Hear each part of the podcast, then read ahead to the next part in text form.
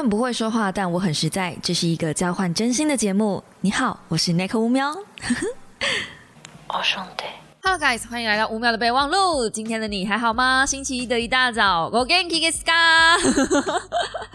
好的，那么今天是星期天，呃，十二月二十六号下午四点二十七分。是的，我一个人度过了圣诞节。嗯。我平安的 safe 活过圣诞节了。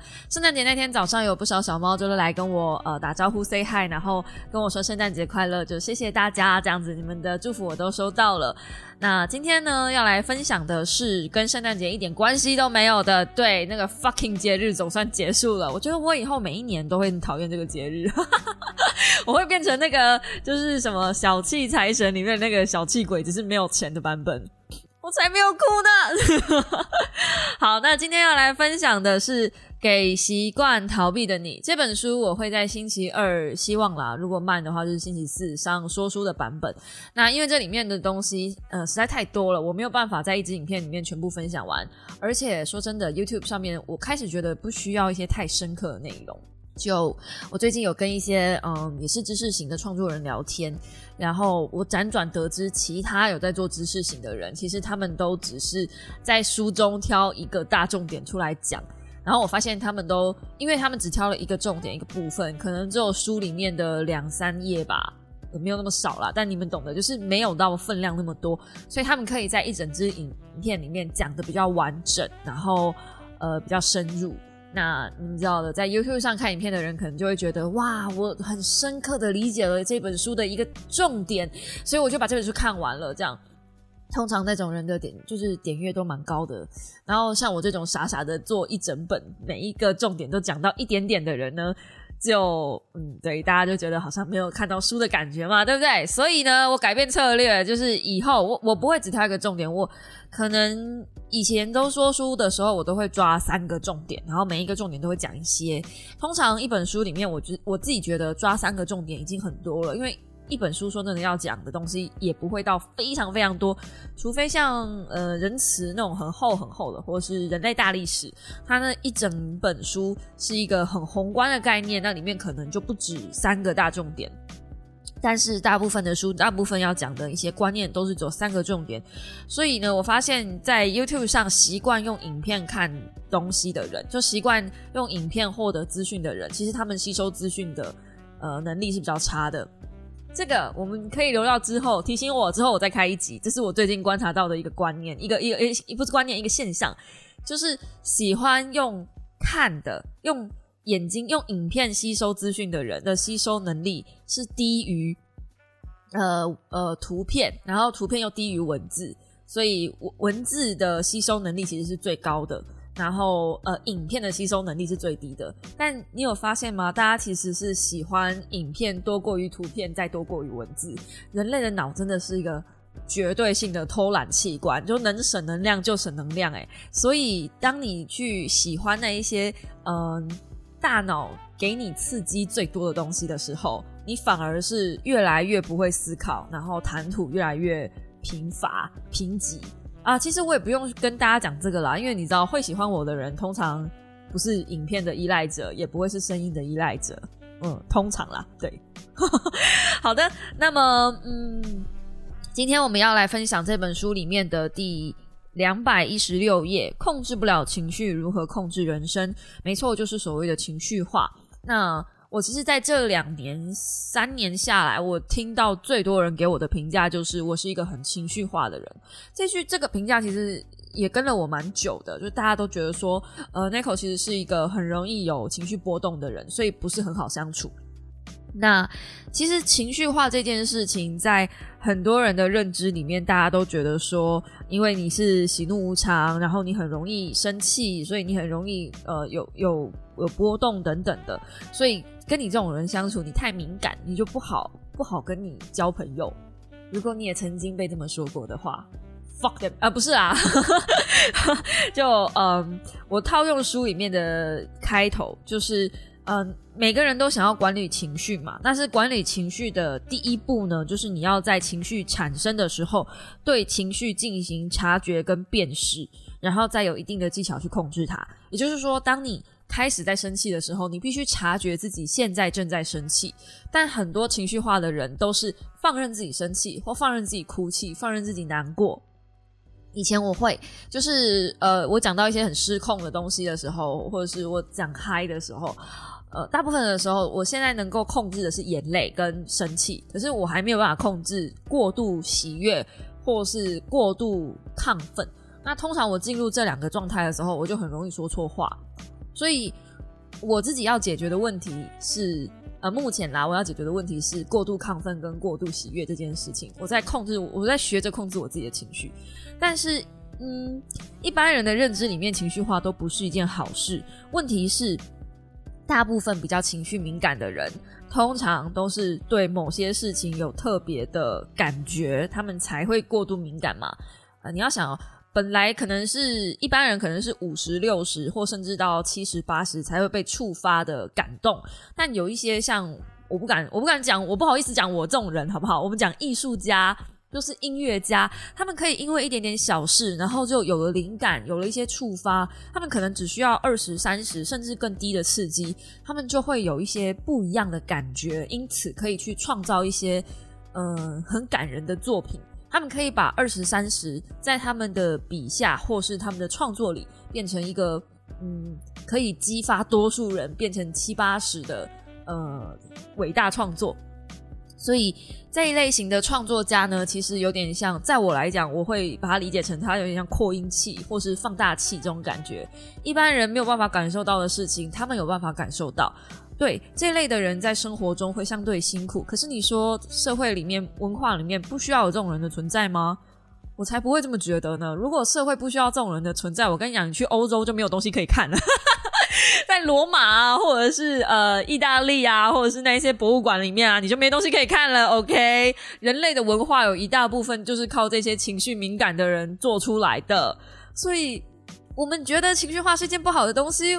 I don't think so。如果没有我，不是没有我，如果没有情绪敏感的人，人类的文化不会留下注解。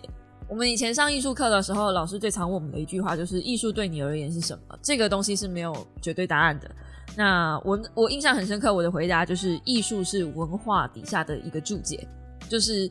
我觉得所有的艺术品都是这样子，不管是音乐也好，或者是美术也好，或是文学类型诗集什么都好，它是给这个时代、这个当下、这个文化留下的一个呃 footnote。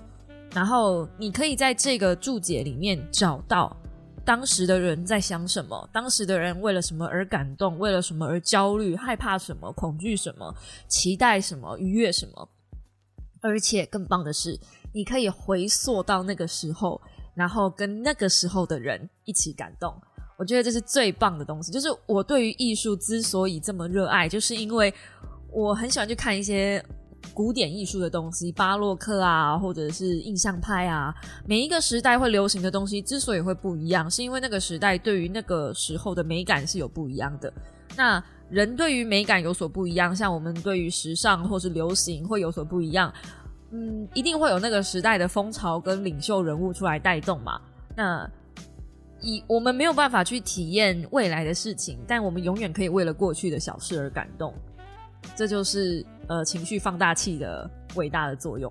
一个人之所以能成为 master，就是因为他不管过了时代多少的时间、多少的考验，他都可以在这个就他的作品是可以经得起洪流考验的，然后仍然会感动很多人。我觉得应该不多人有机会，但是我相信未来应该等到那个疫情解封之后，大家应该现在这两年都没办法出国，所以应该可以一口气去很远的地方了吧？如果你们是有按照纪律把自己的那个出国基金存下来的话，呃，像我本来是每一年去一趟日本，那现在已经存了两趟日本的钱了，所以我可以加起来，我可以去稍微远一点的地方哦，不用去日本这样。我的意思是这样。如果你是有按照纪律存旅行基金的人，也许你可以给自己一个机会，呃，有一天去罗马、去梵蒂冈走一下。就是我，我这辈子其实只去过一次梵蒂冈，但是我对于它那里面的建筑跟那个教堂的那种震撼跟感动，真的是无与伦比。那个是在电影里面完全无法感受到的震撼。当你把自己泡进去那个艺术殿堂里面的时候。真的很不一样，我我说不上来，我不是放大器，我我对于对于一个情绪敏感的人来说，对于一个艺术家、一个创作者来说，我是一个你知道比较廉价一点的放大器，所以我没有办法很精确的用文字或用现在口头叙述跟大家讲，到底去梵蒂冈或是去那一些艺术殿堂伟大的地方，你会受到多少的感动？但我相信，真的不是一个单纯的打卡点而已。如果你是情绪敏感的人，你到那边走一趟。你的感受绝对不会是今天我到此一游，That's it，不是。我这辈子最想再重返的两个点，一个是罗马跟梵蒂冈算一个点嘛，因为梵蒂冈在罗马里面，哈，那算一个点。然后我第二个想再重新回去的一次是呃罗浮宫，罗浮宫很值得给他一整天，至少对于我这个艺术型的人来说，我很我愿意给罗浮宫一整天，而且我很想被关在里面。虽然感觉很可怕，晚上的美术馆真的很可怕，而且如果里面有雕塑的话，我跟你说超可怕的。玩过 IB 吗？一款恐怖美术馆的恐怖游戏。Oh my god，真的是这样。但是，呃，我很愿意被关在里面，就算被吓死我也没有关系，因为我觉得。罗浮宫是一个汇集现代跟过去艺术的交集点，就唉，虽然它非常非常商业了啦，就是以一个艺术家来说，脱口而出罗浮宫，感觉很就是俗气，哈，你也只知道罗浮宫而已哦，这种，但就是。罗浮宫，我是跟我爸去的唯一一个美术馆，然后我爸在里面叫我做了一些很丢脸的事情，所以我有点进去想要血耻啦，就有一点点这种成分。好，然后啊，那还有第三个，可是我没有去过，但是我很想去的就是西班牙，我很想去达利的博物馆。哦，启发我绘画的艺术之神达利，他的作品里面全部都在描绘着色情，但是一丝色情的情绪都没有。啊。好喜欢，好，我说多了。那么，我今天要跟大家分享的不是艺术上面的东西，而是如果你是一个非常情绪化的人，其实你也不要急着否定你自己，不要急着对于这样的情绪太过焦虑，就不要觉得说大家都说情绪化很不好，所以你就一直在觉得自己很不 OK 这样子，不需要，因为你有你自己的天赋。这是上帝给你的，别人没有办法取得。那为什么有些人会比较情绪化，有些人会就是你知道比较理智呢？我在这本书里面看到一个很特别的，可能对于学医的人来说，这是一个很常见、很很很习惯、习以为常的东西。但这是我第一次看到。呃，他是说在心理学上，希波克拉底他有一个叫做体意理论。那这个体意理论呢，发展出四种人格气质。分别是粘液值、抑郁值、胆汁值和多血值。然后我看到这个啊，可能是我前阵子在玩那个卡牌游戏，我看到这个我就想说，嗯，感觉很像那个史莱姆。就其实我们人也只是史莱姆的一部分，只是我们有骨骼、有有肉体，真的我们跟史莱姆没什么两样。那这个是我自己想象的哈。体液学说是什么样的东西呢？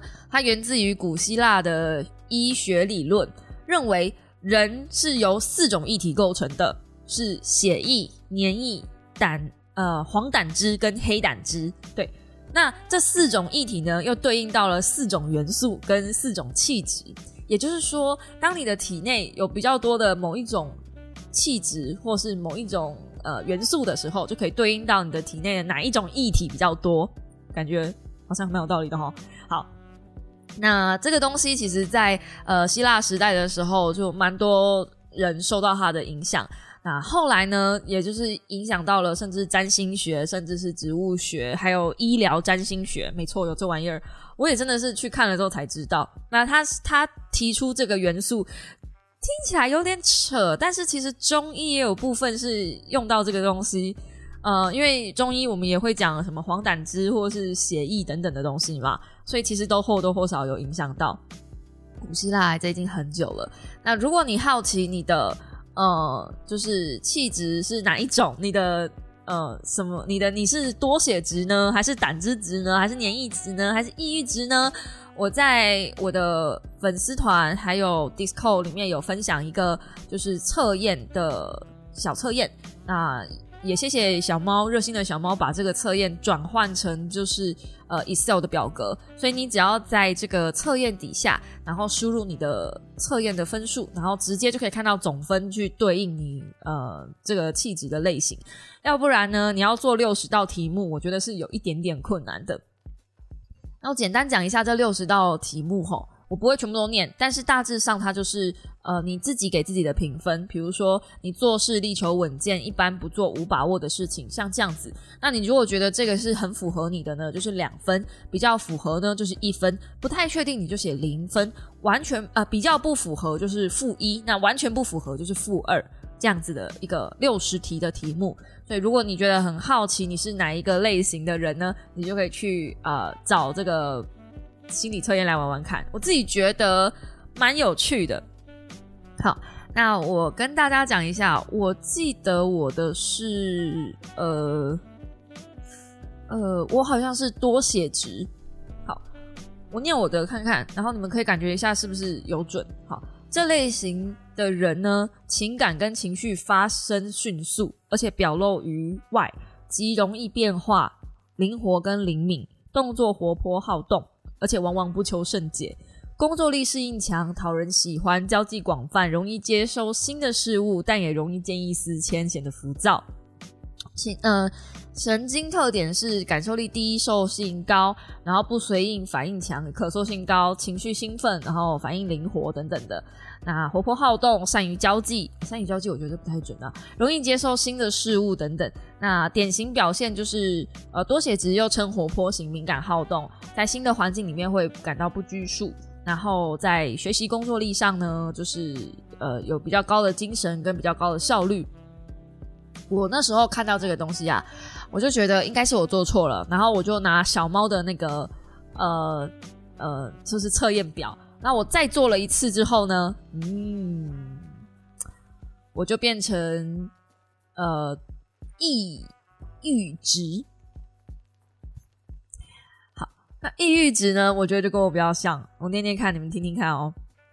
呃，有比较强的感受力，容易动情，情绪体验方式较少，但是体验的。持久而有力，能观察到别人不易观察到的细节，对外部的变化敏感，内心感受深刻。外表外表的行为非常迟缓、扭捏、怯弱、怀疑、孤僻、优柔寡断，容易恐惧。嗯，那这类型的人呢，呃，比较常有孤独感，然后也比较多愁善感，在工作上工作上常常呃显得信心不足。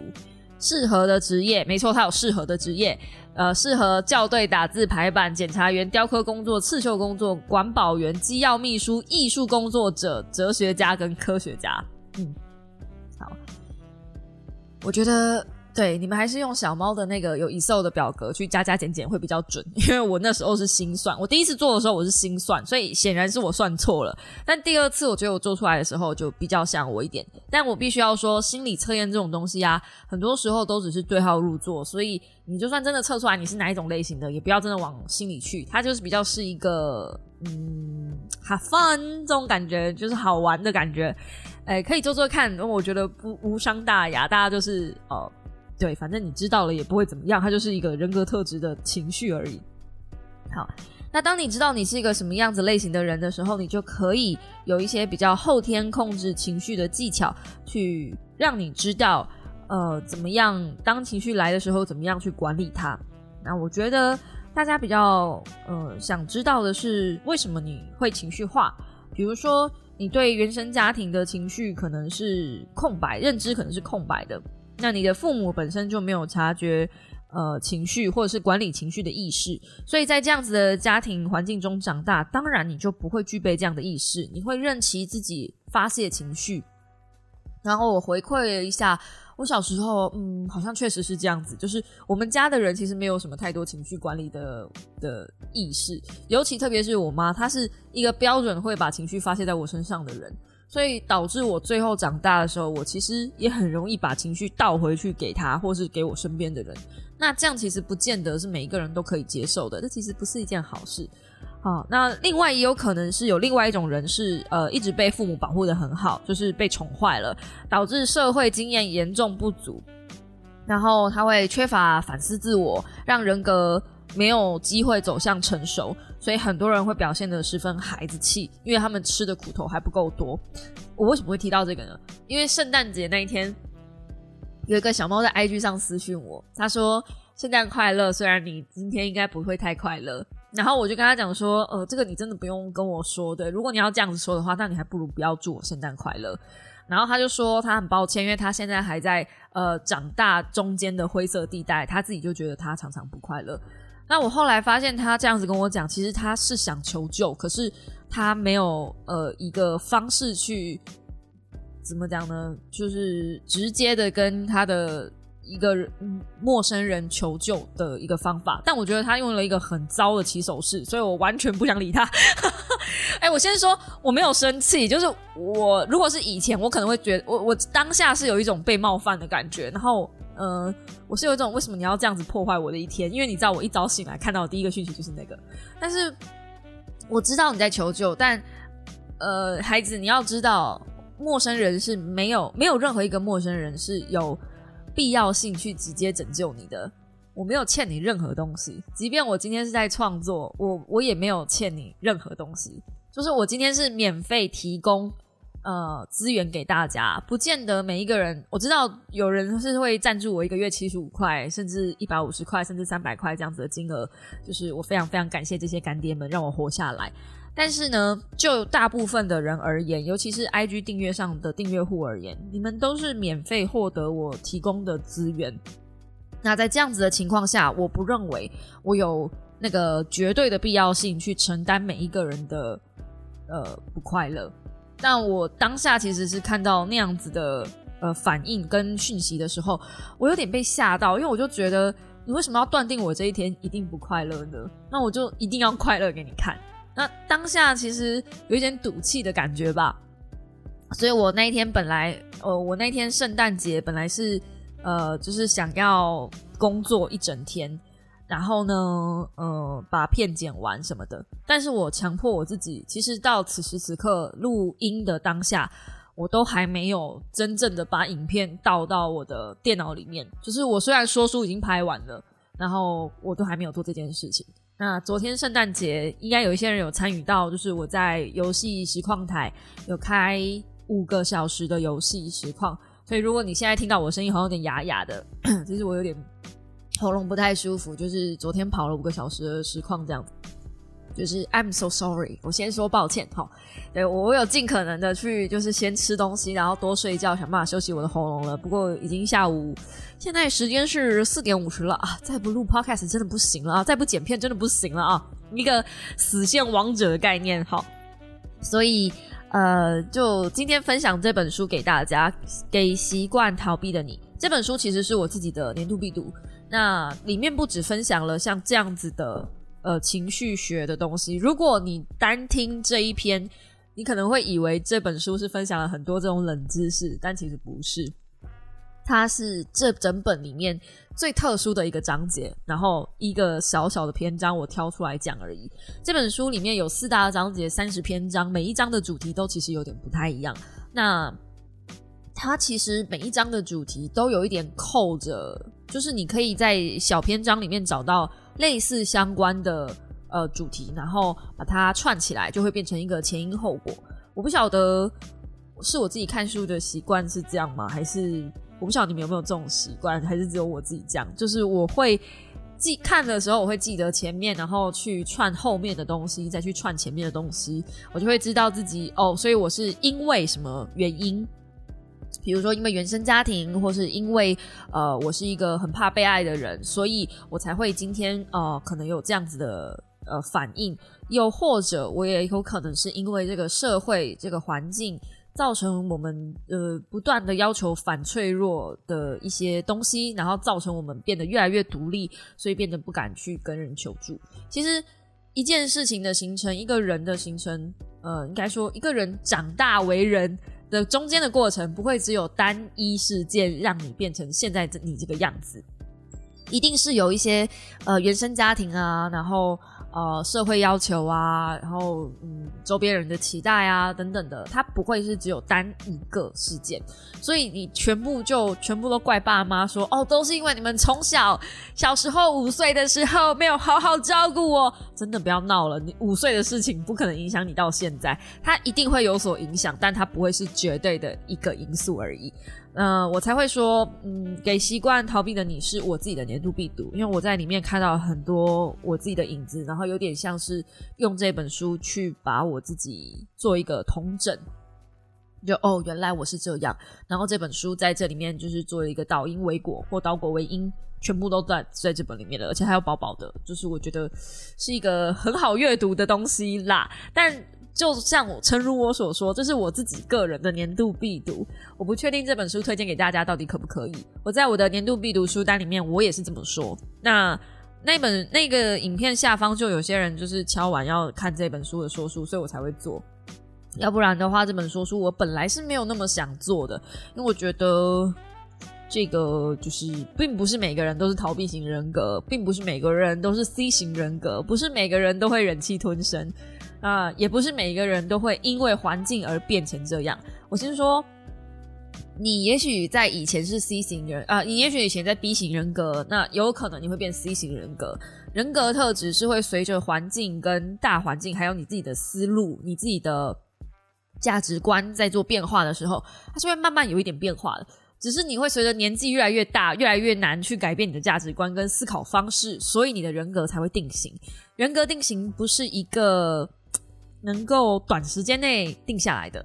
我讲一个最明显的例子：有些人年轻或是中年的时候是赫赫有名，然后也是呃，就是蛮好的一个人，但可能他会因为年老的时候失去了伴侣，然后失去了安全感，他突然就会变成有点像小孩子那样子，就是变得比较无理取闹。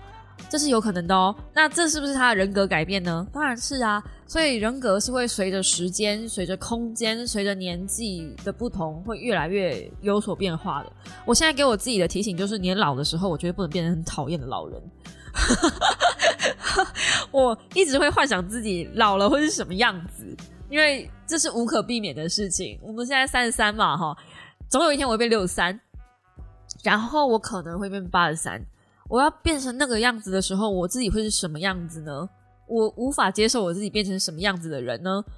第一个就是我没有办法接受我自己去路边捡破烂，我不想要变成就是没有家 homeless，就是在那个呃，因为我真的有看过，有一些老人家，然后。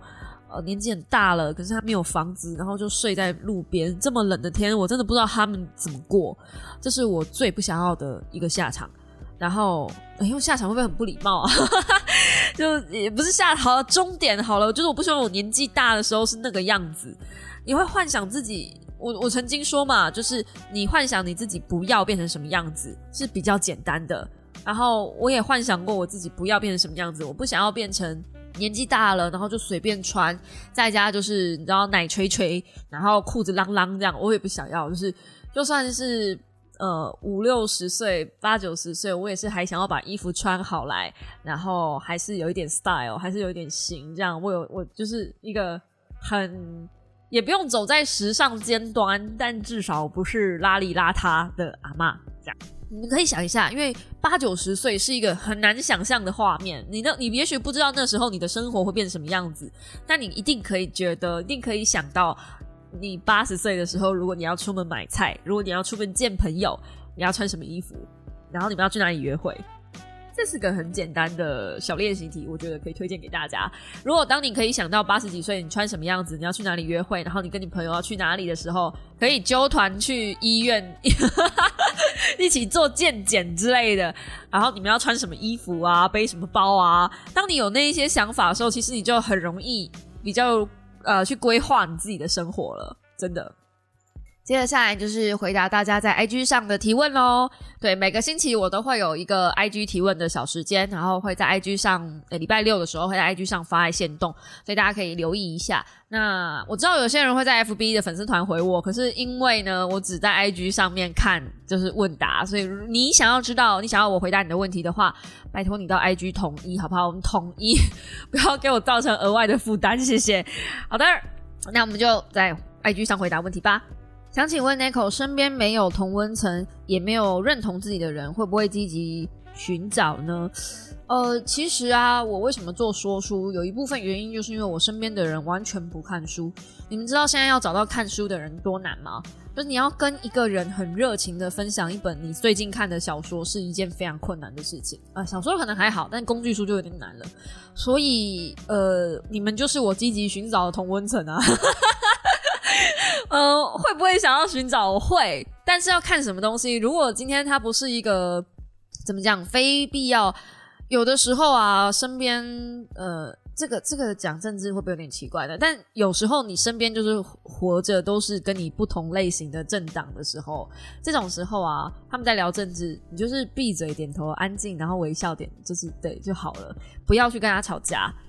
有些时候，虽然我会觉得，呃，甚至很久以前，我印象中有一个粉丝，他很讨厌我说在公开平台上说不要跟大家聊政治，然后他觉得我这样子的行为很不好，就是在教坏大家，所以他就因此退粉了。我印象非常深刻，然后我就开始自我检讨。对，每次只要有人这样退粉的时候，我以前会自我检讨，想说，难道不能公开聊政治，就真的是一个不是不是好的行为吗？但事实上。真的是有一些话题是不可以公开聊的，像是政治，像是宗教，它是一种盲目的相信，跟呃，就是或是粉偶像粉。啊。我我我再举一个最明显的例子，最近大家对于王力宏这件事情的讨论非常热热烈烈，然后呢，有一个叫做呃，FB 就一直推荐我一个社团，叫做王力宏后援会支持社团，然后它是公开的，你点进去看之后，你就可以。看到里面有一些就是支持王力宏的言论，而且里面不少人哦，还有四千多人。然后他每次嗯，就是呃，里面你可以看到很很多很荒谬的东西，我觉得很匪夷所思，就是你会大开眼界。王力宏明明就已经是一个，我不敢讲外遇就是错，但至少人家外遇是实话。但是那里面的人就会觉得说，呃，他老婆要。赡养费这件事情很过分啊，是个死要钱的婊子啊！然后，嗯，里面还有一些，比如说他呃离婚了之后啊，还还这样子用网络去破坏王力宏的未来前途啊，真的很坏啊！这个女人就很，反正就是各种谩骂这样。你在这种声音这种社团里面，那如果你不是这个同温层的人，你还要加入吗？就不用了嘛，就是看看就好了。我真的觉得哦，这世界上所有的事情都有所谓的正反两面，而且不止，还有可能跟呃，除了正面背面以外，还可能还有侧面跟底下。它不是一个，我们如果不是当局者，其实很难去了解这件事情全部的面貌。那你能去看看同温层外的声音，我觉得其实也没什么不好。像你说，你身边都不是你自己的同温层，有时候你可以想想看，为什么他们会这样子想，然后。你如果用第三方很客观的角度去看这样子的事情的时候，说不定你会比较得到自己另外一个观点。就是当你有正反两方，你当你自己的评审团的时候，也许可以训练你自己看事情有不一样的角度吧。所以你问我会不会积极寻找同温层？会，可是我不会因为这样我就跟原本的伙伴们疏离，然后我可能会。呃，试着去了解双方不一样的声音。我只有在一种状况下会完全跟这个人不联络，就是他的价值观跟我的价值观真的真的差很多。那那个很多是呃，他已经甚至会侵犯到我，然后甚至会对我情绪勒索，然后甚至会在相处上感觉到非常不舒服。在这种状态下，我真的就会完全跟这个人毫无联系，因为我会觉得。我不舒服，你也不舒服，我们大家不需要让彼此这么的，你知道难过。人生就只有一次，这是我最近最常讲的话。人生就只有一次，何必呢？除非他很值得，不然何必呢？那接着是有人问说，最近有要开箱呃买的东西吗？比如说椅子，我其实有想要整理一只我自己的工作室改改造的状况，因为我最近用我的工作室，我真的真的好喜欢。除了那张椅子，如如果你们要买那个椅子的话，不要在 PC Home 上买。当然，我这个可能可以留到影片里面再讲。但我很喜欢我新买的那张桌子，而且我跟我朋友讲说，我买那张桌子的时候啊，他每个他居然还跟我说，你为什么有这么聪明的点子不早点讲？OK，这是什么呢？我本来一直很想要看一张呃升降桌，然后因为我的手常常在剪片嘛，然后用滑鼠跟呃键盘，所以手我的右手，尤其是用滑鼠那只手，开始有一点肌腱发炎。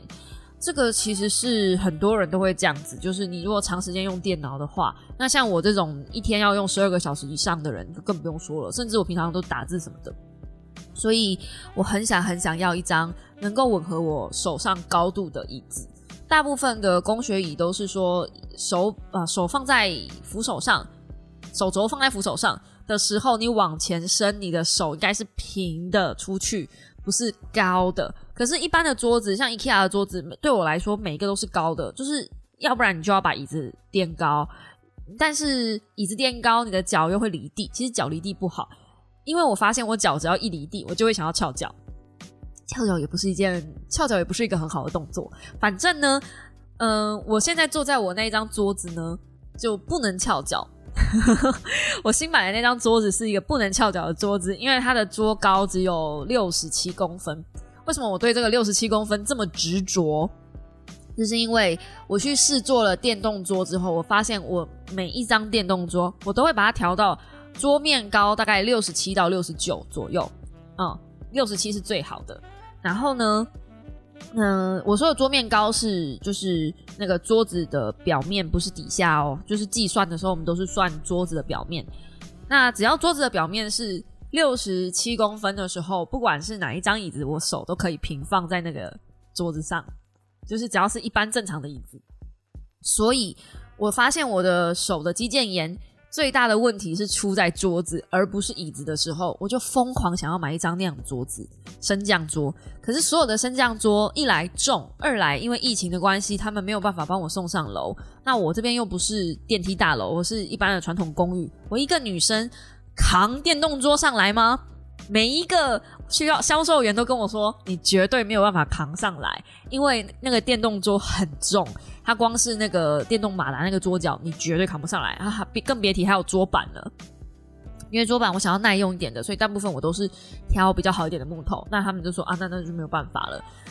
在这样子的大前提下呢，我突然有一个 idea，电动桌它的目的是要让你可以坐太久的时候站起来工作。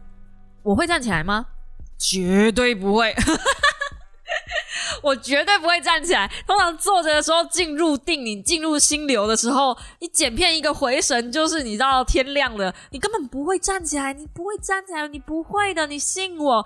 通常大家买电动桌，而且我看我身边每个朋友都是买电动桌，然后他们就会调到一个最舒服的高度，接着那张桌子就永远都不动了。那既然我已经知道我最舒服的高度是六十七公分，我干嘛要去买一张电动桌让它升起来呢？我只需要去订一张桌子是六十七公分。高度的就好啦，bro。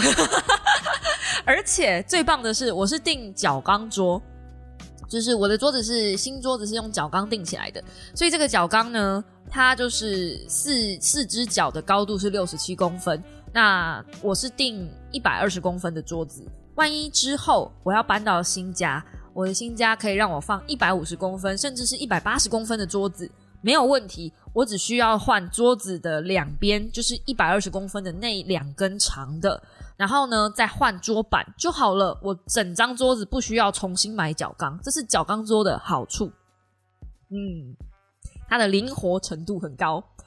更棒的是，角钢桌它可以帮我送上五楼，甚至帮我组装，零零总总包含送上五楼的费用，包含。呃，组装的费用，你知道送上五楼表示每一层它要多加一百块哈，所以我这样就多加了五百块，零零总总这样买起来那张桌子六千多块。我跟你说，这已经是角钢桌的顶级费用了，因为我的桌板是用非常好的桌板，是用一点五公分厚的实木的桌板。诶，实木吗？好像是贴皮，但把 whatever，反正就是一点五公分厚，非常非常厚的桌板。那张桌子既有质感又厚实。然后摸起来又舒服，看了又好看。我跟你们讲，而且六千多块而已。如果是电动桌的话，大部分都要飙到一万出头，甚至一万二。然后它还有一个马达的费用，就是马达会有寿命的。电动桌大概就是一年保固，一年后如果这张桌子坏了，它就再也没有办法升降了。Guess what？电动桌如果你久没有升降呢，诶，它是会坏的。所以如果你时不时没有把它这样升起来、坐下去、升起来、坐下去，久了那个东西就坏了。坏了之后你要怎么办呢？你要么换马达，你要么再买一张桌子。Guess what？角钢桌不会坏，它还可以随着你去的地方有所成长，或是缩减，或是改变。我将来想要在桌子旁边装一个书架呢，我也可以依照就是角钢的方式去改造，这就是角钢的好处啊！我是不是不用拍片了？我已经介绍完了。好了，嗯，好，请问会收听的 Podcast 节目，哎，这还要讲吗？我现在就是每个礼拜二。会准时听好味小姐的，然后痴痴的等同片的节目，童话里都是骗人的那个节目上，我这是必听，这两个是必听。然后古癌现在就是偶尔听听，因为我发现我真的听古癌太多的话，会影响我自己的操作跟判断，就是我是一个耳根子很软的人，那那个柜姐都爱我，所以不行。然后还有听什么呢？还有听嗯。嗯，有一个更新很慢、很慢、很慢的，叫做呃，认真就输了。他的书是书里面的书。这个节目真的更新的很慢，是月更吧？每次他有更的时候，我都觉得，哎呦，哎呦，原来诈尸了！哎呀，原来 Podcaster 主诈尸了！好，就是这样子，大概是这种感觉。其他有时候可能会听台通，有时候啦，就是真的真的没东西听的时候。嗯，但真的真的没东西听，我可能会重复听好味小姐，因为我真的觉得我很需要，我生命中很需要那种就是美好的能量。然后好味小姐他们那一家人，还有她老公，还有她的小孩，就是一个，唉，我这辈子可能都没有办法拥有的美好的模样。嗯，所以我羡慕啊，羡慕，嗯，就觉得很棒，这样，嗯，好的。然后说，亲爱的 Nico。呃，圣诞节快乐！然后新的一年，想请教你有什么方法可以让自己订立更好的目标，持之以恒呢？诶，首先我要很感谢那个九力，然后他有给了我一本他自己出的日日记本，诶，不是日记本，手账本。那他那本手账本里面其实就有很完整的告诉你怎么样定目标，然后怎么样去规划自己的一年，然后甚至每一个月都还有 checklist、checkbox 去让你追踪。你有没有养成你的好习惯等等的？那我其实很久以前在懒猫台的时候，懒猫如果你不知道他是谁的话，他是一个我自己觉得算是很成功的实况组，而且很努力的实况组。他说他从来不定年新年目标，因为你没达成的时候，你就会对自己感到失望。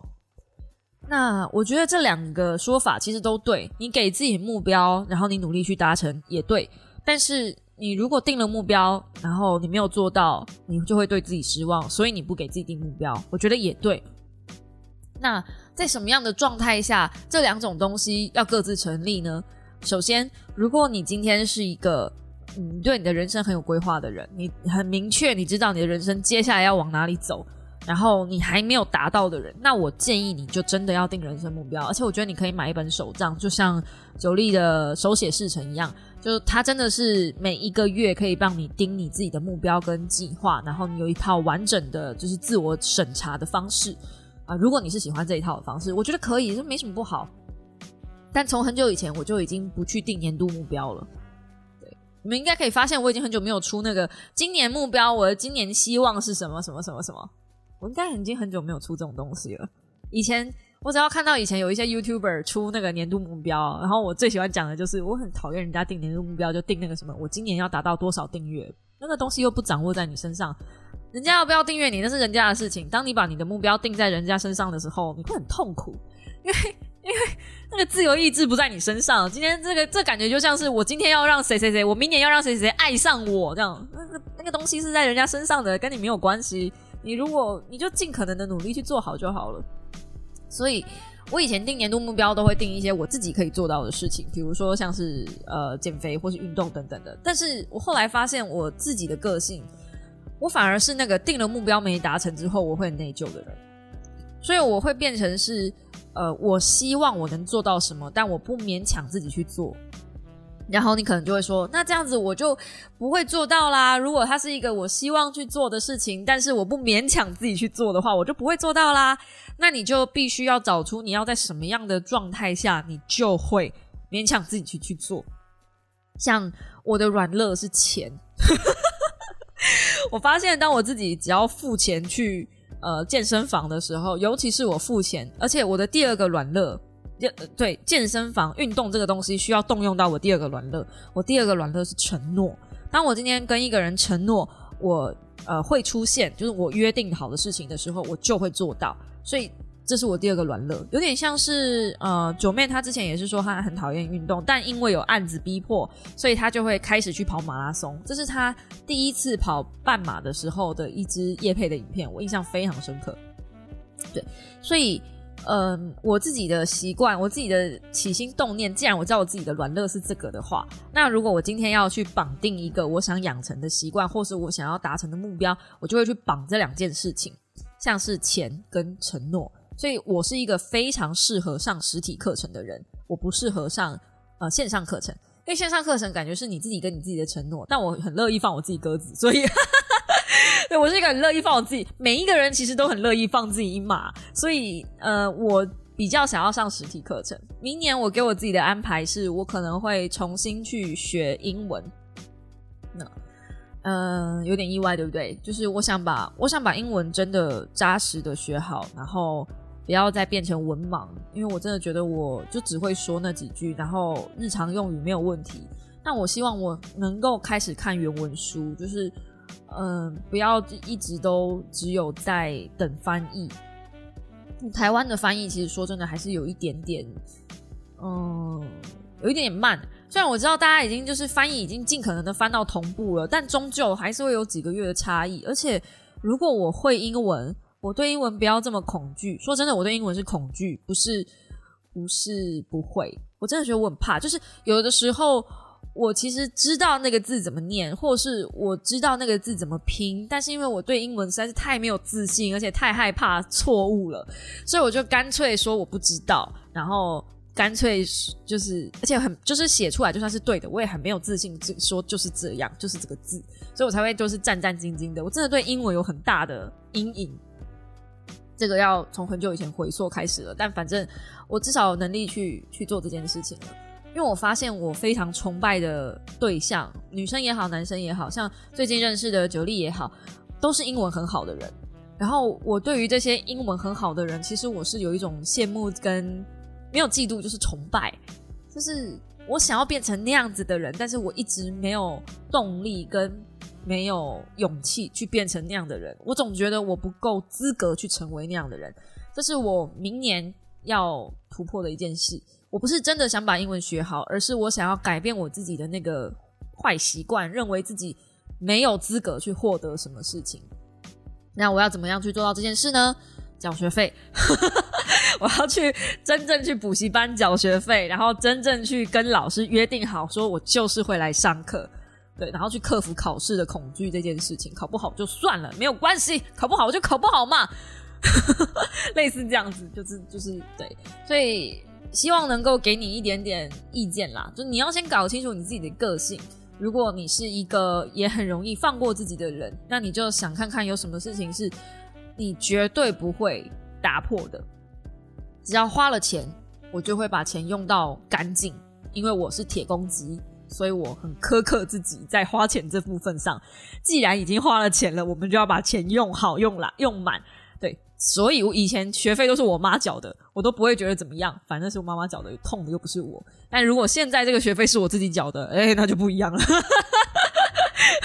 还好我妈不听我的 podcast。好，然后，呃，如果老公搬出来跟你住，会有多高兴？应该是不会有那一天，对，跟高兴与否没有关系，对，就是不会有那一天。好。呃，对于约炮后怀孕闪婚的看法，呃，我记得我才在上一集讲过，如果你要约，就是要做好防护措施。我觉得如果真的怀孕了，嗯，不如就自己生下来，还不要结婚。对，如果这是我啦，这是我啦，这这我接下来要讲一件很 fuck 到的事情。呃，我知道我对于爱情观念有一些很奇怪的想法，接下来这就是我一些对于爱情观很奇怪的想法。我认为怀孕是怀孕，生小孩是生小孩，结婚是结婚。呃，顶多怀孕跟生小孩是画在同一块的，但是你怀孕跟生小孩跟结婚是两件事。结婚是两个家庭要想办法磨合在一起，可是怀孕跟生小孩是你跟那个小孩的事情。也许小孩生下来之后会没有爸爸，但 whatever，他有你这个妈妈。